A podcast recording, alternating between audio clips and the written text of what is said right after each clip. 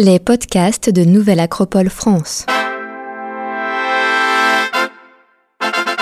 Gandhi, le guerrier de la paix.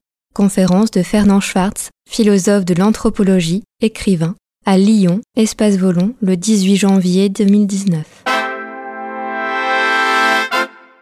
Effectivement, comme il était dit, je t'ai invité à un, grand congrès à Mumbai il y a quelques semaines. C'était la première activité qui était faite en Inde pour euh, célébrer la naissance le 2 octobre 1869 de Gandhi. Il y aura bien entendu d'autres activités. Je t'ai invité parce que le, livre de Perseus était traduit en anglais, était considéré comme un petit ouvrage qui permettrait de vivre la pensée de Gandhi aujourd'hui. C'est adapté, bien entendu. Le temps passe.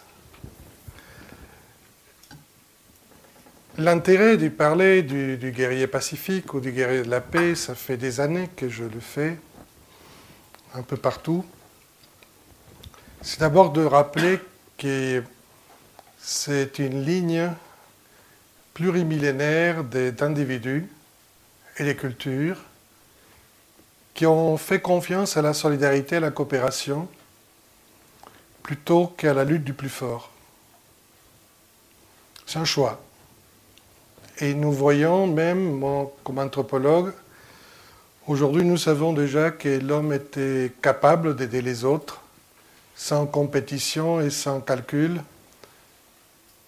il y a déjà deux millions d'années, c'est-à-dire avant que nous soyons sapiens sapiens.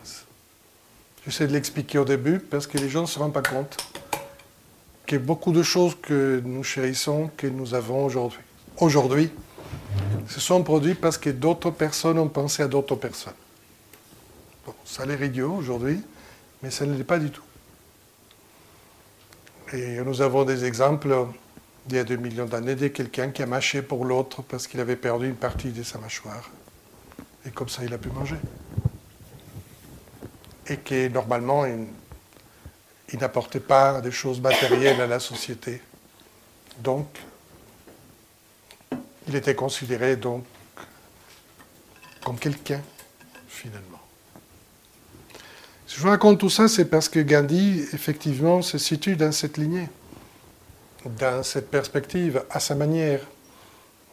Ce n'était pas un homme facile. C'était un caractère très difficile et très décidé aussi. Parfois, euh, il n'était pas toujours prêt au dialogue.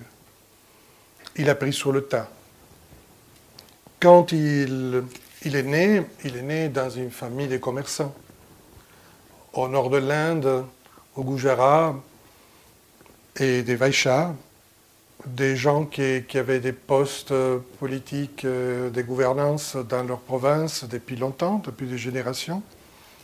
Rien prédestiné ce, ce jeune garçon à devenir ce qu'il est devenu. Et, mais, vers 18 ans, il part à Londres pour faire ses études de droit.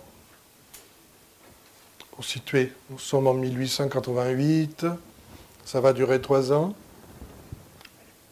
cette période-là, c'est assez particulier parce qu'aujourd'hui, personne n'imaginerait Gandhi comme ça, c'est pour ça que je vous le raconte. À l'époque, tout le monde était en admiration de l'Empire britannique. Le modèle de ce qui devait être la civilisation, c'était l'Angleterre. Et donc, lui aussi était convaincu que c'était le meilleur pour lui et pour son pays faut, faut voir les choses comme ils étaient à cette époque-là. Aujourd'hui, vous serez un peu surpris. Mais à cette époque-là, non, parce que c'était le modèle de civilisation. Et l'Angleterre avait étendu sa présence dans le monde, euh, presque dans tous les continents. Alors, il s'est habillé de dandy. Il a essayé de parfaire mieux son anglais. Il a suivi des cours de danse pour pouvoir être euh, invité dans les fêtes, etc. Donc vous voyez, ce n'est pas le Gandhi avec euh, son, son sa, tunique euh, qu'il avait ensuite tissée avec lui, etc. Et lui-même. Non, ça a commencé comme ça. Ça a commencé comme un admirateur de l'Empire britannique, qui fait du droit et qui veut, bon, faire une carrière à l'intérieur de ce système. À cette époque-là, comme il mangeait végétarien, il va dans des restos végétariens et il connaît d'autres végétariens européens, anglais, qui, dont certains étaient des théosophes. Ils vont lui présenter la fondatrice de ce mouvement, Blavatsky, et aussi Annie Besant, qui ensuite a eu un rôle très important pour l'indépendance de l'Inde. Et que, quand ils se rencontrent à Londres, la question fondamentale c'est, bon, que savez-vous de l'Inde? Pas de l'Angleterre. Et il avoue qu'il ne connaît pas grand-chose. Parce qu'il connaissait plus la culture anglaise que sa propre culture. Là, on lui présente des textes, notamment la Bhagavad Gita, qui est un texte plurimillénaire de l'Inde, hein, qui, surtout parle du combat intérieur et commence à franchir des, de ces différents euh, obstacles intérieurs pour se libérer. Et la Bhagavad Gita deviendra plus tard pour lui un des textes essentiels. Et il reconnaissait que quand il était un peu en colère ou un peu mal, il reprenait un peu la lecture, il s'inspirait d'une phrase, il faisait silence et il se retrouvait, et bon, on répare comme en 14. Donc simplement, à cette époque-là, c'est ça la situation. Un jeune qui commence à se rendre compte qu'il ne sait pas grand-chose de l'ancestralité de sa civilisation, d'où il vient, et il commence à s'intéresser de plus en plus à ses origines en tant que culture, en tant que civilisation, pas, ses origines euh, familiales, ethniques, etc. Et il va de découverte en découverte. En, 1891, quand il finit ses études de droit, il, la vérité, c'est qu'il est timide. Je sais qu'on ne peut pas imaginer que c'est un gars timide, mais à l'époque, il était timide. Et il ne se sent pas prêt à plaider en Inde. C'est curieux, mais il est habitué à l'Angleterre, il n'est pas habitué aux usages de son pays, se sent pas prêt. Et le destin fait qu'il reçoit d'une compagnie d'Afrique du Sud une offre pour aller une année en Afrique du Sud. En fait, il va rester euh, longtemps, c'est-à-dire à peu près presque 20 ans. Alors, si je vous signale ça, c'est pourquoi? C'est parce que tout ce qu'il va mettre en place plus tard, à partir de 1915, quand il ira en Inde, tout ça se met en place en Afrique du Sud. C'est encore aussi étonnant, je pense, aujourd'hui, d'y penser que les premières armes pour défendre la justice, euh, les droits sociaux, etc., de Gandhi commencent en Afrique du Sud. Et en effet, quand il se rend compte que lui-même, bon, il n'était pas au courant des usages, il se présente en tribunal avec un turban, à l'usage hindou de l'époque, le, juge le regarde un peu bizarre. À la fin, on le met dehors. Il y a eu d'autres problèmes avec euh, quand il voyage en train. Bref, je ne veux pas vous faire tout, ce qui m'intéresse n'est pas vous faire la vie de Gandhi, ça vous pouvez la trouver dans plein des livres, vous expliquer sa philosophie, comment il arrive à faire ce qu'il fait. Et là, il se rend compte qu'il y a un problème par rapport à la communauté indienne qui était nombreuse à l'époque et continue à l'être en Afrique du Sud, qui, venaient pour faire des travaux moyens, disons intermédiaires entre ce qui faisaient les Blancs par rapport à ce que faisaient les Noirs. Voilà en gros. Et à partir de là, il commence à les défendre.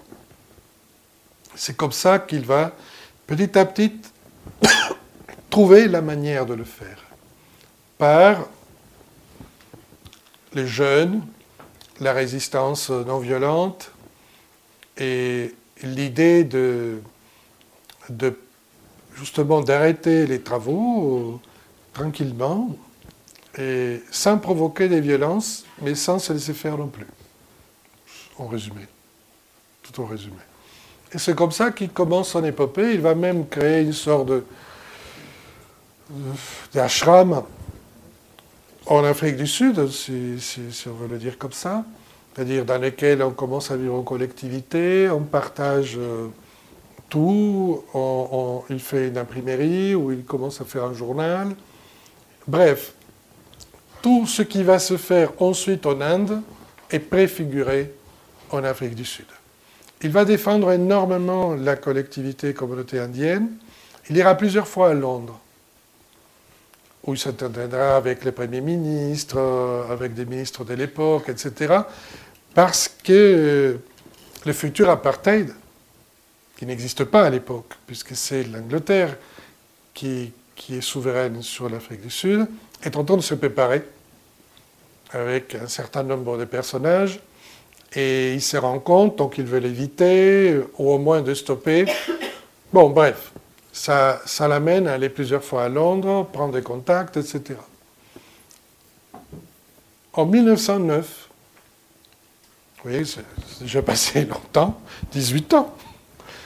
Et en rentrant en Afrique du Sud, il décide d'écrire un livre qui va être le livre essentiel pour comprendre son concept de l'indépendance, et qui va s'appeler Svarach Ind. Je vous l'écris là parce que après je vous l'expliquerai. Le mot Svarach en sanskrit veut dire autogouvernance. Hmm? Sva, c'est le soi, et Raj, comme les Rajas de l'Inde, le Maharaja, veut dire gouvernance, auto-gouvernance à soi, la gouvernance à soi. Et Hind, évidemment, c'est l'Inde. Ces livres est, édité aujourd'hui chez Fayard avec des, des commentaires qui sont aussi importants que le livre. Le livre est petit, le livre fait une centaine de pages. Et les commentaires, une centaine aussi. Oui, oui, oui. c'est une très belle édition. Je parle des droits d'auteur. J'étais d'ailleurs très content quand j'étais à Mumbai de connaître l'Indien, l'historien qui a fait les commentaires. Et on a eu un très bon échange. Et c'est très bien fait pour ceux qui voudraient aller plus loin dans ces quelques mots que je vais vous expliquer. Parce que je ne vais pas vous faire quand même un cours de, tous ces éléments-là. Là, en ce moment-là, il écrit dans sa langue natale. Et il écrit une centaine de pages sur ce qu'il pense de ce qui doit être l'indépendance de l'Inde et surtout la base philosophique qui l'amène à ce choix. Et c'est en Gujarat. Après lui-même, une année plus tard, va le traduire en anglais.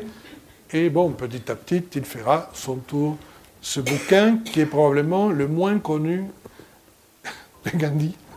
Et c'est pour ça que j'en parle. Donc, euh, si vous avez l'occasion, si vous avez l'envie, c'est intéressant. Il est très dur vis-à-vis de l'Occident et du choix de la civilisation occidentale.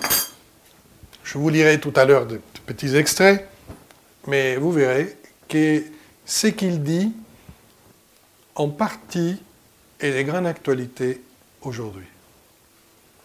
Grande actualité aujourd'hui. Alors, c'est donc euh, ces choix de la non-violence qui, qui, fera de lui la figure historique du XXe siècle sur la non-violence. Il a, il, a, il a un mentor ou quelqu'un qui l'a beaucoup aidé, qui est Tolstoï. Ils ont un échange épistolaire très important. Et, et ils se rencontrent sur beaucoup de domaines, parce que Tolstoï aussi avait fait une sorte de, des, coopératives euh, où les gens logeaient ensemble, partageaient, etc. Bref, ces moyens d'action sont, comme je l'ai dit, le jeûne, la désobéissance civile de masse.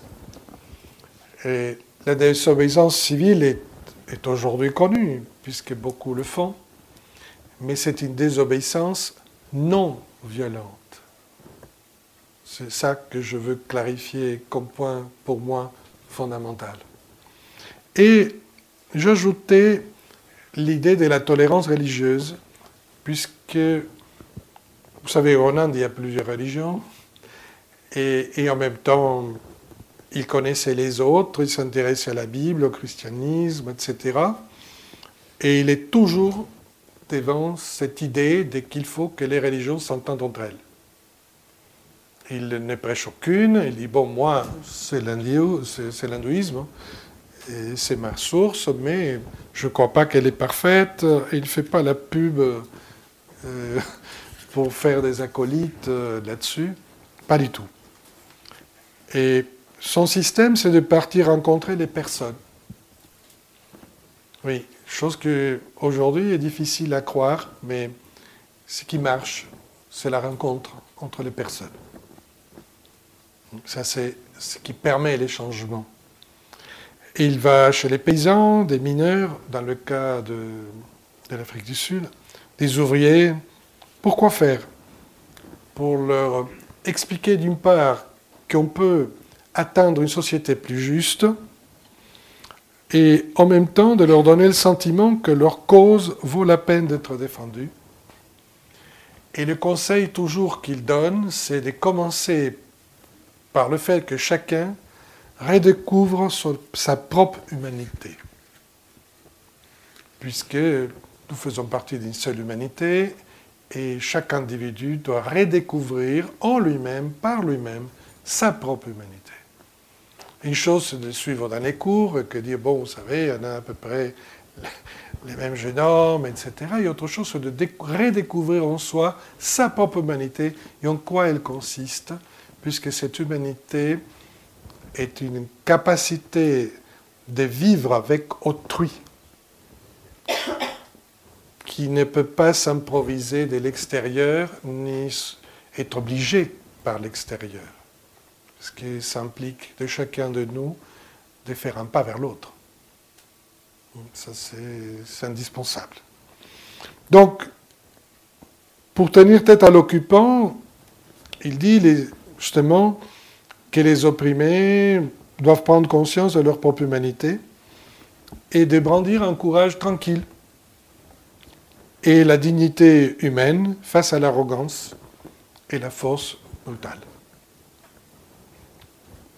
Je pense que ceci est d'une totale actualité aussi. Ça n'a pas trop changé, mais, mais la méthode a fonctionné à un moment donné, donc il n'y a pas de raison. Ce qui est intéressant dans la vie de Gandhi, c'est que périodiquement, après l'action, et même la prison, parce qu'il a eu en total euh, en Inde, six ans de prison, et en Afrique du Sud, quelques années, aussi. Donc, si on compte tous les mois, etc., à la fin, ça fait. Ça fait. Donc, quand il disait laissez-vous prendre, on et lui aussi est passé. Hein. Donc, il était un exemple de ce qu'il qu essaie d'expliquer. Mais après tout ça, après l'action, il allait souvent dans son ashram en Inde à Ahmedabad, dans le Gujarat. il s'arrête alors euh, tranquillement pour méditer et reprendre son travail d'introspection. Et c'est important, erreur, de trouver quelqu'un qui met une action politique qui en même temps a euh, une direction d'intériorisation et des mystiques et de pouvoir vivre une certaine philosophie de vie au quotidien en, comprenant qu'il ne peut pas céder à l'action pour l'action, qu'à un moment donné, il faut s'arrêter de temps à autre, réfléchir, faire l'introspection, se nettoyer un tout petit peu des dents, et obligatoirement des dents, et répartir encore une fois pour continuer. C'est un travail d'introspection où ce qui est important, c'est de garder une certaine discipline de vie par rapport à tout, de la nourriture jusqu'au euh, le travail avec le corps. Et, et, ça, je pense, c'était pour lui une, une capacité, une discipline de vie qui l'a permis de tenir le coup. Sinon, on ne tient pas le coup. Parce que c'est très difficile de ne pas céder à mille tentations et aussi euh, à mille dépressions quand, ce que vous faites, en fait, euh, tarde à venir. Vous savez, l'Inde était indépendante en 1947. Lui, est en 69. Donc, il en avait 76 ans. Donc, c'est ça qu'il faut comprendre. C'est l'attente d'une vie quand on décide de faire. Donc, euh, quand il expliquait qu'il fallait être patient, bon, il était. Mais je pense que c'est important. C'est une, euh, une véritable mystique qu'il développe, avec autant de besoins de contemplation que d'action. C'est ça son, équilibre de vie. En 1887, c'est là, entre 87 et 88, qu'il lit un, un, philosophe hindou et il lui reprend sa phrase comme principe directeur rendre le bien pour le mal. Et il dit à partir de là, j'ai mon principe directeur et j'avançais. Et il veut pour l'Inde une émancipation intellectuelle, économique et spirituelle. Et là arrive notre beau Svarach, et je pense que c'est quand même probablement le moment de vous l'expliquer. Alors, tous ces mots que je vais vous expliquer ne sont pas inventés du tout de Gandhi. Il adopte des éléments qui sont déjà dans les textes indiens du, premier millénaire avant Jésus-Christ. Donc des Upanishads et dans le Veda. Donc ce n'est pas du tout euh, une invention, mais au contraire, il, continue, petit à petit, on arrive en triptyque dans sa philosophie ou dans sa doctrine, Ahimsa, Satyagraha. Probablement du triptyque, Ahimsa, vous avez entendu parler, puisque c'est comme ça qu'on traduit la non-violence. Alors, allons-y vers le Svarach. Je pense que c'est important. Le Svarach, vient de sva, soi, et gouvernance. Donc, svarach en réalité peut être parfaitement traduit par maîtrise de soi. Parvenir à une maîtrise de soi.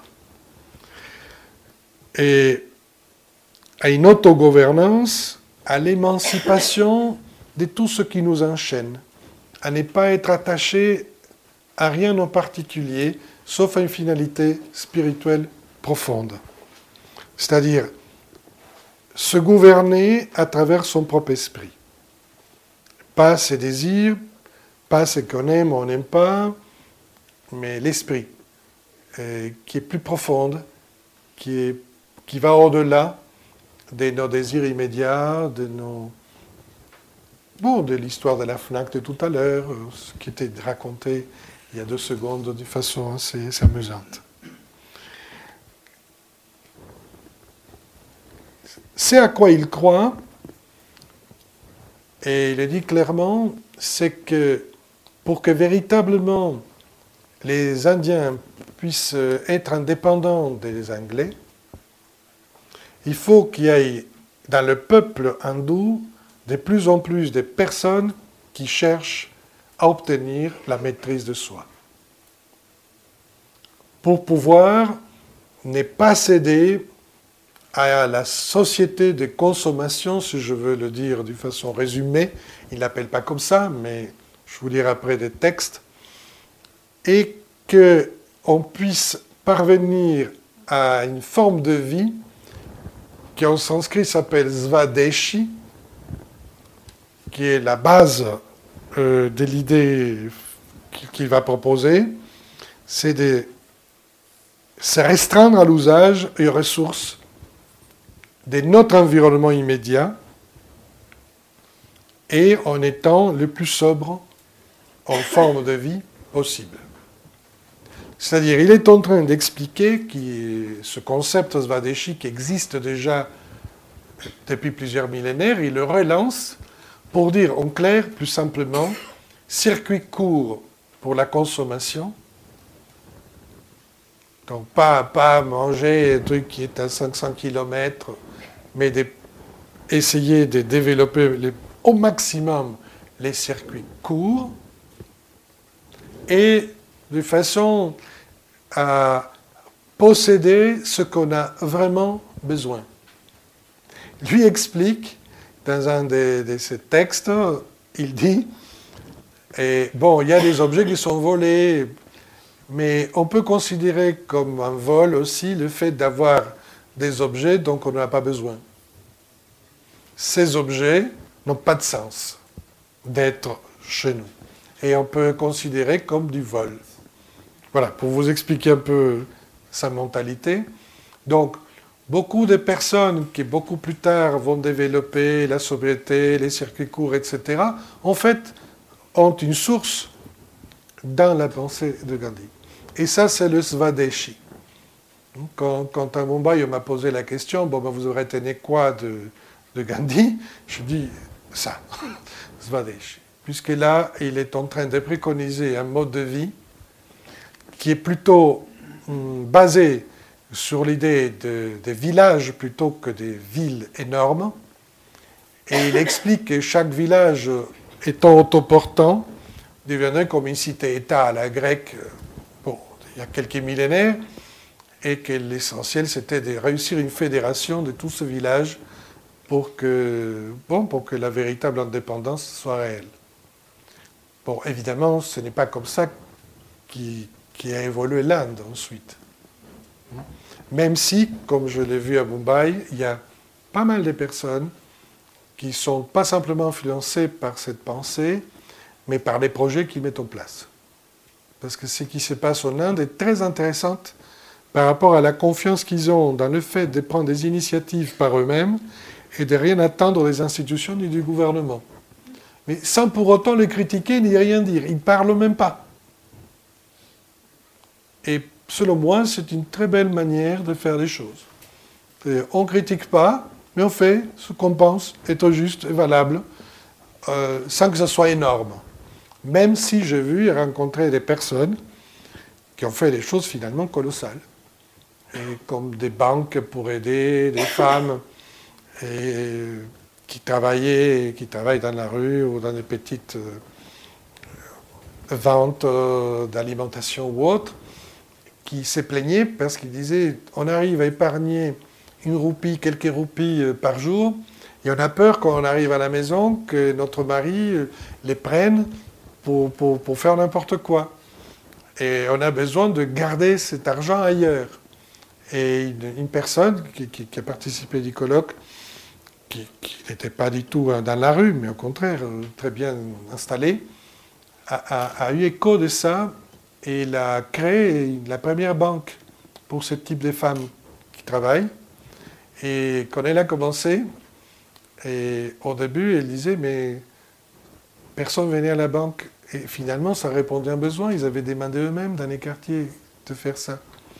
Alors elle est allée voir euh, les femmes. Et ils leur ont dit, bon, écoutez, vous êtes ouverts de telle heure à telle heure, mais nous, on travaille. Donc, comment on peut On ne peut pas y aller. Et elle, a rigolé en disant ça, en disant, vous vous rendez compte comme on est idiot?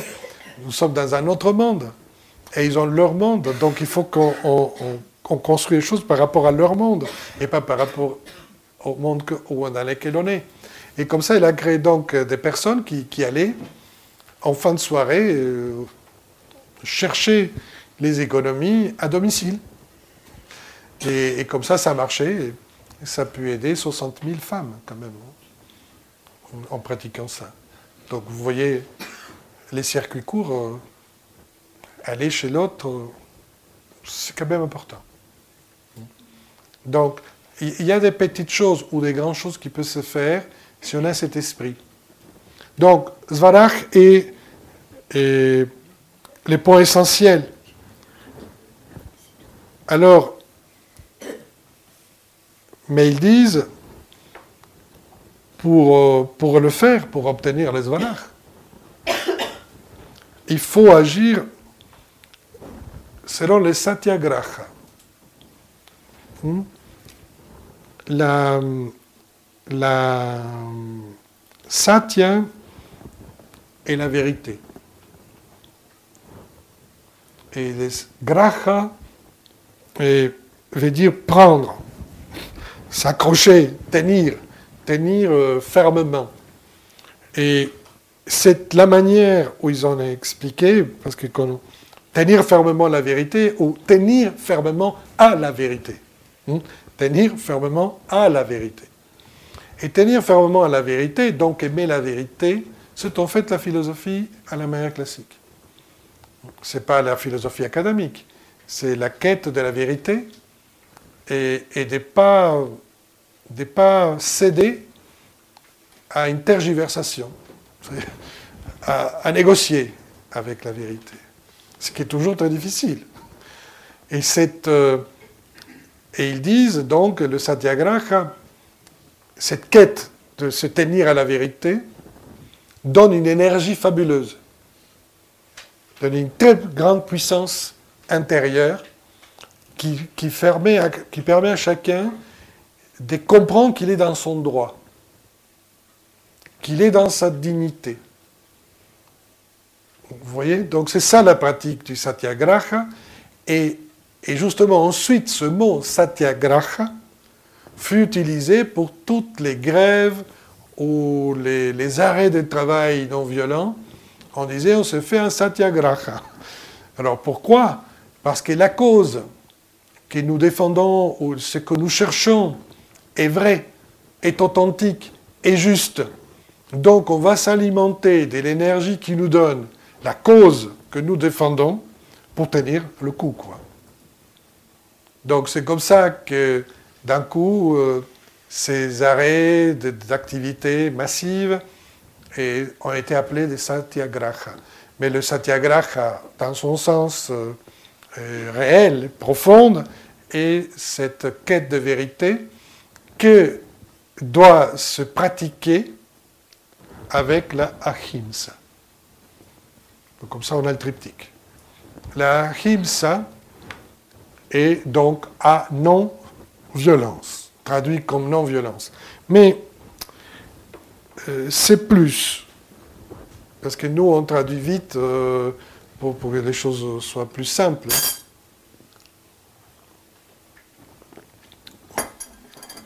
Ahimsa est, est le fondement de la quête de la vérité. Et c'est comment ne porter tort à rien. Ce qui est très difficile. Et c'est de là qui vient la question du respect de tout ce qui est vivant. Même si, qu'on le veuille ou pas, on, va, sans le savoir même, ne pas respecter quelque chose.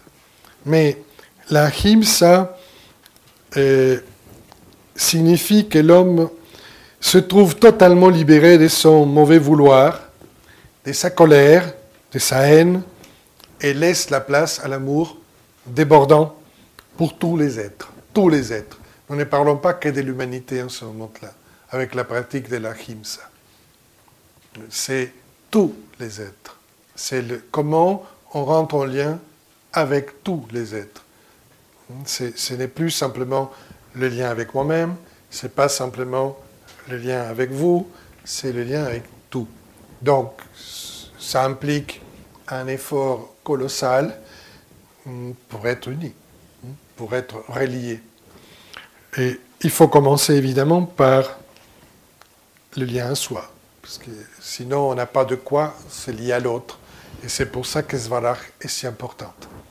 La maîtriser soi-même, la maîtriser soi-même, le, le lien à soi. Gandhi disait, les forces morales sont supérieures à la force brute. Et il dit, tu peux haïr le péché, mais pas le pécheur. Ce qui, est un bon jeu de mots et intéressant. Alors, qui est Ahimsa? Ahimsa est une déesse de la mythologie hindoue. Ce n'est pas simplement un concept, c'est une déesse qui est l'épouse du dieu Dharma.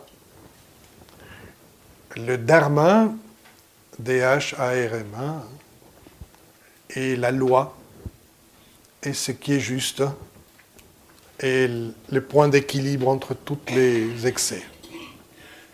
Si nous respectons le dharma, selon la philosophie hindoue, on ne produit pas d'effets, on ne produit pas des conséquences. Hein, parce que comme on est dans le juste, ça se met dans l'harmonie, dans ce qui est juste, il n'y a pas d'effet collatéral, ni en mal, ni en bien, il n'y a rien. C'est neutre, parce que c'est de l'harmonie. Ça, c'est dharma. Comme évidemment, nous êtres humains, ça nous coûte quand même un tout petit peu d'être dans cette voie, on produit des, désajustements. On n'est pas toujours au milieu. Et parfois, on va d'un côté comme de l'autre, produisant des effets, bénins ou pas bénins. Et cette loi des causes et effets s'appelle karma. Donc le karma n'est pas une fatalité, contrairement à ce qu'en général on croit. Le karma est tout simplement ce qui arrive quand on n'est pas dans le juste.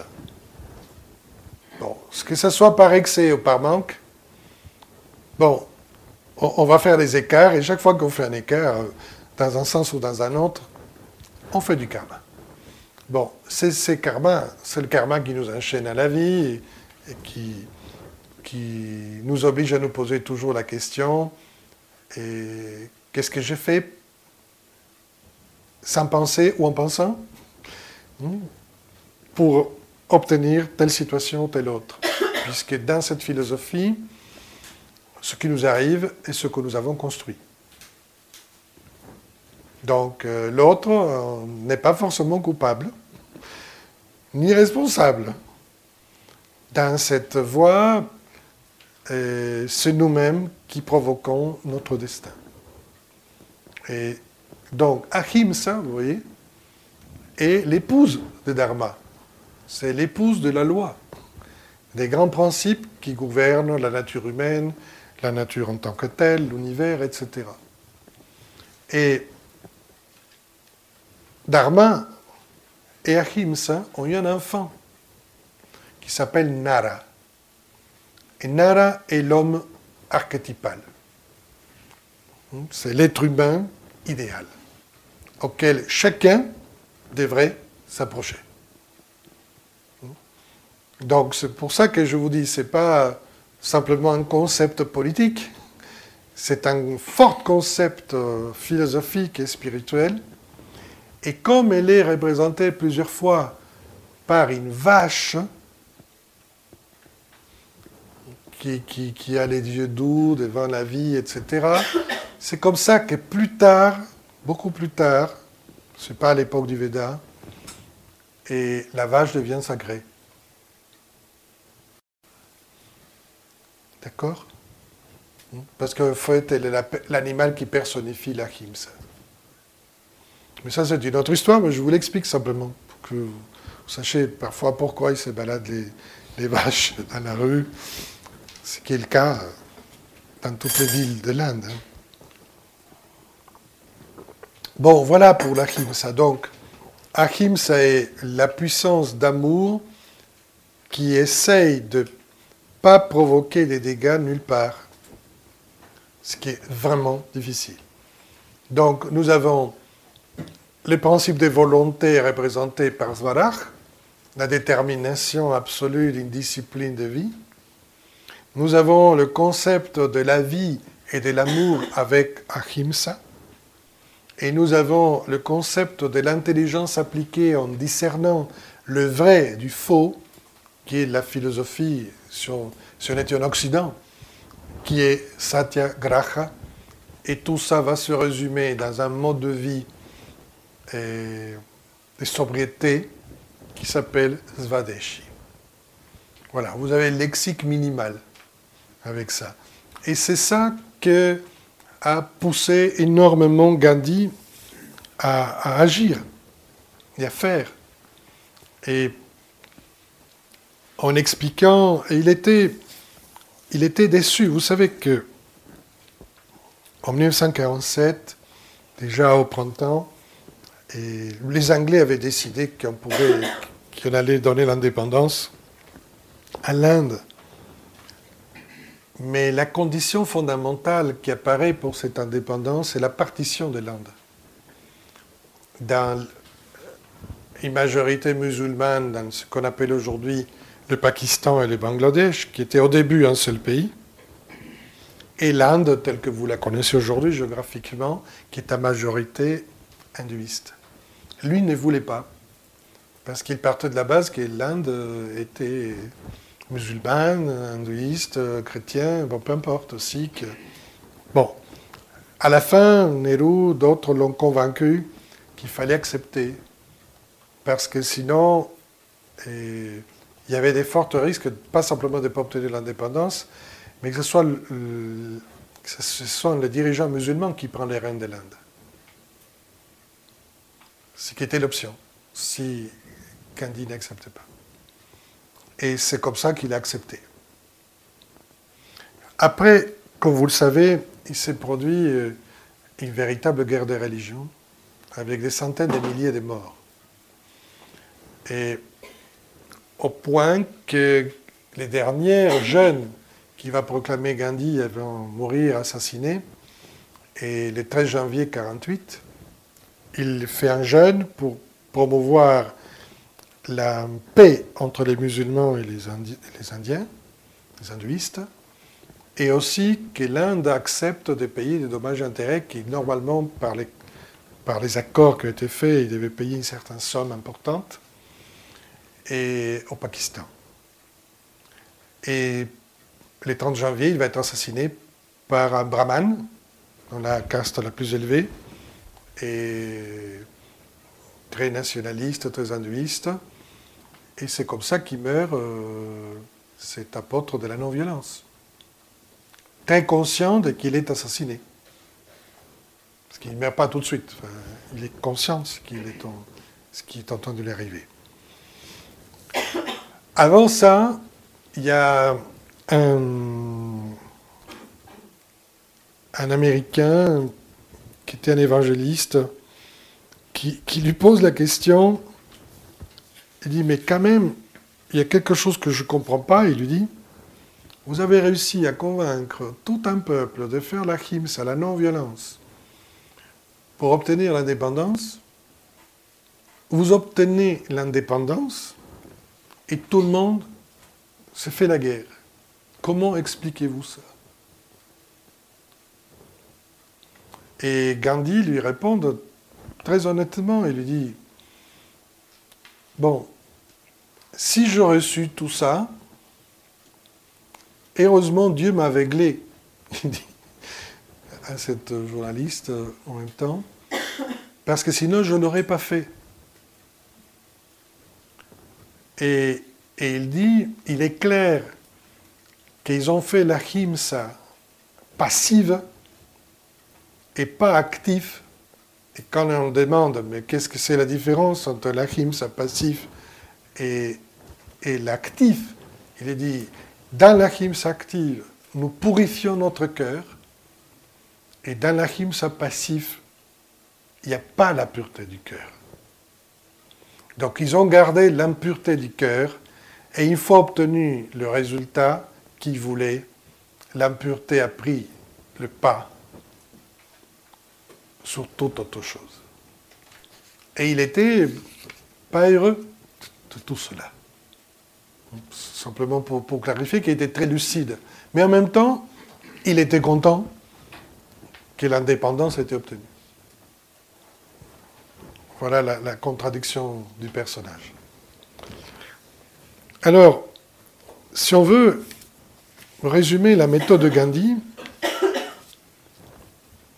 elle peut se résumer en quatre, en quatre choses, quatre, quatre étapes.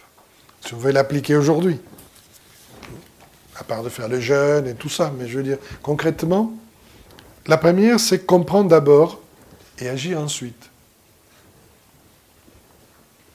Bon, déjà, vous voyez, ça, mériterait quand même vraiment d'être appliqué. Oui, à à tout point de vue par rapport à ce qu'on vit, y compris aujourd'hui, socialement. Comprendre d'abord, ensuite agir. Et Gandhi était très minutieux. Comme il était avocat, il cherchait toujours euh, par où passer, de quoi il s'agit, qu'est-ce que c'est, pourquoi. Et une fois que c'était l'état des lieux des choses était précis, que les situations étaient claires, alors il se permettait d'agir. Mais on ne peut pas agir dans la confusion mentale. Ce qui est malheureusement pas le cas toujours. Parce qu'il faut, comme il disait, et comme le dit la philosophie hindoue, agir en maître de soi. On ne peut pas agir en colère, on ne peut pas agir en haine, on ne peut pas agir même en peur. On est obligé d'être mentalement clair. La deuxième chose, c'est adopter une posture à la fois ferme et respectueuse vis-à-vis de l'adversaire. Ferme, c'est clair. On n'est pas d'accord, c'est ferme mais elle est respectueuse vis-à-vis de l'adversaire. On n'a pas besoin d'insulter, rétrograder, faire une caricature, je ne sais pas. C'est pas la peine. Il fait partie de l'humanité. Ça peut sembler inhumain, mais il est humain. Bon, voilà. Donc, euh, nous ne pouvons pas nous laisser aller devant autrui, peu importe qui est-ce. Donc pas d'opposition frontale, résistance passive et agir sur les relations entre les parties, améliorer les relations, aller vers l'autre, essayer de discuter, essayer de discuter, améliorer la relation entre les parties. Le troisième point, c'est concevoir des actions simples et marquantes. Les génies de Gandhi, à part ce qu'il était comme être humain, c'est que c'est un excellent communicant. Ce garçon avait compris la communication avant les médias, avant ce qu'on connaît aujourd'hui. Je m'explique. Les gestes, les, manifestations qu'il organisait, tout ce qu'il organisait avait une portée symbolique. C'était très important que ça représente symboliquement quelque chose. L'histoire du sel, par exemple, qu'on ait fait la marche du sel, qui était le grand monopole des, Anglais, et, qu'on ait fait la marche pour aller prendre à l'océan du sel pour se fabriquer le sel, les hindous eux-mêmes, pas passer par les Anglais, et d'une portée symbolique très importante. Très, très importante.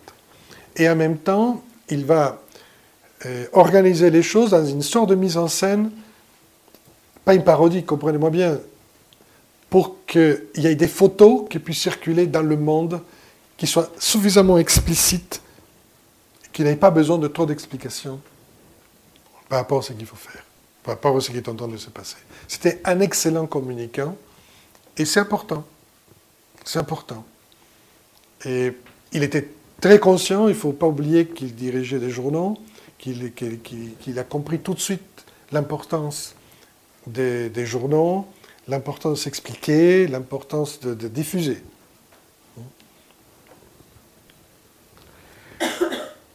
Et enfin, des formules formulées de façon claire et calme la demande.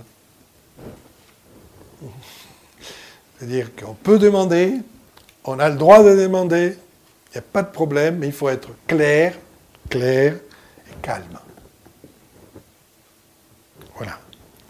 Et n'est pas céder à la, violence, rester patient au cas de conflit et formuler sereinement ce que nous souhaitons. Voilà, c'est les quatre composantes, je pense, d'une méthode qu'on peut parler, une méthode de la himsa, et si on veut la simplifier, qui peut être très utile si on a confiance dans la cause qu'on veut défendre, sinon on devient impatient. Oui. Et si on accepte le temps comme vecteur d'accomplissement. Parce que l'histoire de la patience, c'est accepter le, avoir. Qui peut avoir qui peut être patient Mais c'est lui qui a confiance. C'est lui qui n'a pas confiance, n'a pas patience. On ne peut pas être patient si on n'a pas confiance. Ça, c'est indispensable. Donc, il, y a une confiance, on se connaît, dans ce qu'on fait, dans les principes qu'on défend, etc. Sinon, il n'y a pas de patience. Et s'il y a patience, donc chanti, on, s'inscrit, il peut y avoir un peu de paix, un peu de calme pour rester serein et formuler les choses comme il faut. Sinon, ce n'est pas possible. Donc, la méthode de Gandhi ne peut s'appliquer qu'à des gens qui veulent travailler sur eux-mêmes en même temps. Sinon, ce n'est pas possible. Parce qu'ils ne tiendraient pas. Ça ne tient pas. Les gens ne peuvent pas tenir. Donc, c'est ça qui est intéressant. C'est-à-dire, c'est une méthode philosophique pour changer les choses avec le temps. Avec le temps. Je sais que nous vivons une société qui est très pressée, même hyper accélérée et qu'on croit qu'on n'a jamais le temps. Il faut le prendre. Parce que le temps, on nous l'a pris, donc il faut le reprendre. C'est votre temps. Donc il faut, il faut le reprendre, ce temps. Et ça implique euh, accepter une discipline de vie. Pas se distraire facilement, pas se laisser par n'importe quoi, enfin rester centré. Donc, euh, s'exige une démarche profonde en chaque individu pour pouvoir progresser. Et donc, euh, ça, je pense, est un des, des, héritages de Gandhi les plus importants par rapport à devenir un guerrier pacifique ou un guerrier de la paix. Parce que, tel que le monde est, vous savez qu'il est très difficile de faire vite et bien, de toute façon.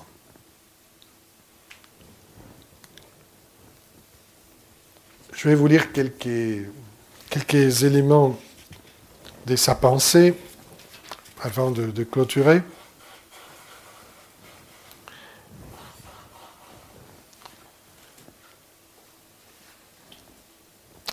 La véritable indépendance ne viendra pas de la prise du pouvoir par quelques-uns, mais du pouvoir que tous auront de s'opposer aux abus de l'autorité. En d'autres termes, on devrait arriver à l'indépendance en inculquant aux masses la conviction qu'elles ont la possibilité de contrôler l'exercice de l'autorité et de la tenir en respect. vous voyez que c'est un critère très précis. Hein.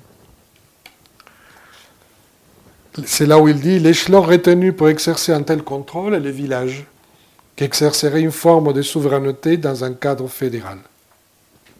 L'indépendance doit commencer à la base ainsi, chaque village serait république.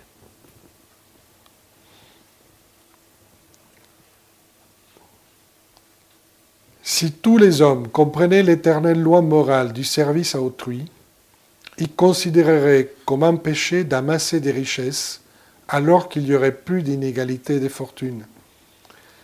Et par conséquence, plus de famines, plus de jeunes qui meurent, des gens qui meurent de faim.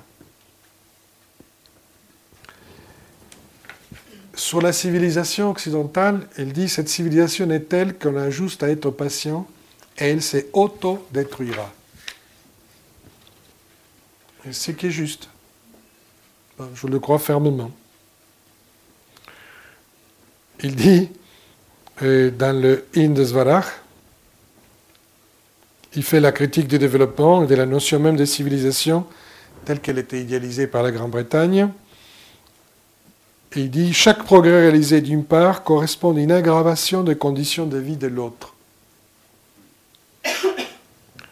Que la civilisation occidentale a laissé de côté la moralité et la religion, qu'elle a créé de nouveaux besoins liés à l'argent et impossibles à satisfaire, qu'elle accroît les inégalités et voue à l'esclavage une grande partie de l'humanité.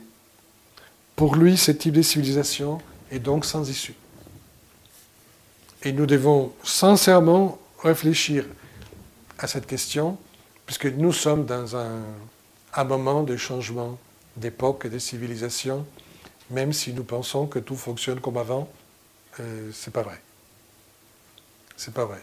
Et au lieu de désespérer, je pense qu'il faut saisir l'opportunité d'œuvrer à moyen terme avec beaucoup de patience pour une transition. la transition n'est pas simplement énergétique. C'est le côté visible de la question. Il y a une transition des mentalités, il y a une transition à l'éducation. Comprenez, transition, c'est un passage d'une chose à une autre, qui ne peut pas être brutal. L'histoire démontre que jamais les choses sont changées du jour au lendemain. C'est faux. Il y a une inertie, il y a des moments où le passé, le présent et l'avenir coïncident. Il y a des restes du passé, il y a le présent, il y a l'avenir qui est en train de se construire. Bon, nous sommes en pleine transition. Des penseurs comme Gandhi peuvent nous aider à comprendre ce qui est possible pour le XXIe siècle, parce qu'il ne s'agit pas de retour en arrière. Mais ces principes millénaires sont de forte utilité aujourd'hui, si on les prend calmement, simplement et bien réfléchis.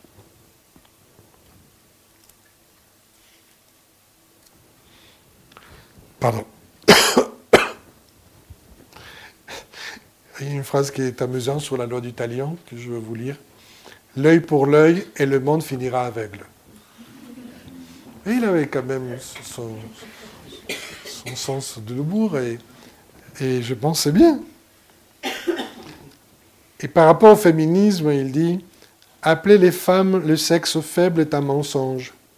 C'est une injustice des hommes faite aux femmes. Si la non-violence est la loi de nos êtres, le futur est avec les femmes. C'est déjà à la mode. Hein. non, mais c'est intéressant, parce qu'il a une vision qui dépasse son époque. C'est ça qu'il faut, faut, comprendre. Et c'est là où il y a la phrase que j'essayais de vous dire tout à l'heure. Un objet, même s'il n'a pas été acquis par le vol, doit néanmoins être considéré comme dérobé si on, le, si on le possède sans en avoir besoin.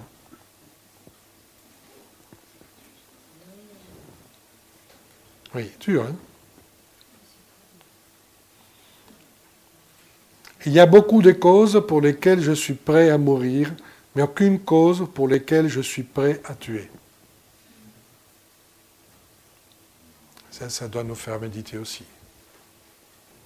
Parce qu'une chose, être prêt à mourir pour une cause, autre chose, c'est de tuer pour la même cause. Je crois que s'il y a seulement le choix entre violence, la violence et la lâcheté, je conseille la violence. Pour vous dire qu'il n'était pas totalement obtus, parce que pour lui, la lâcheté était pire que la violence. On abandonne, avec la lâcheté, on abandonne ce qu'on croit, ses engagements, son sens de la responsabilité. Bon, s'il n'y a pas d'autre issue, tant pis. Mais bon, voilà, c'est exceptionnel.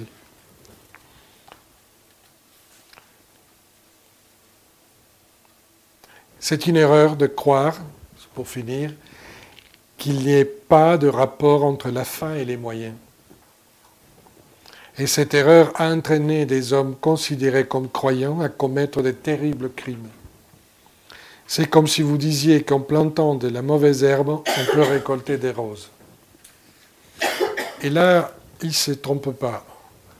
Même si Machiavel, pour conseiller mais l'Italie de la Renaissance, les politiques de l'époque avaient expliqué que peu importe les moyens, l'essentiel c'est la finalité qu'il y en a.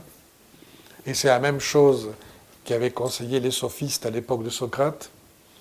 Ça revient toujours. Cette idée que ta finalité est très belle, dans ce cas-là, n'importe quel moyen est bon. Et c'est pas durable. Le problème, c'est que vous pouvez avoir peut-être une réussite à un moment donné, mais c'est pas durable les moyens doivent être en accord avec les finalités. C'est pour ça qu'il faut être très clair avec les finalités qu'on a des vies, mais ensuite il faut qu'on se clarifie sur les moyens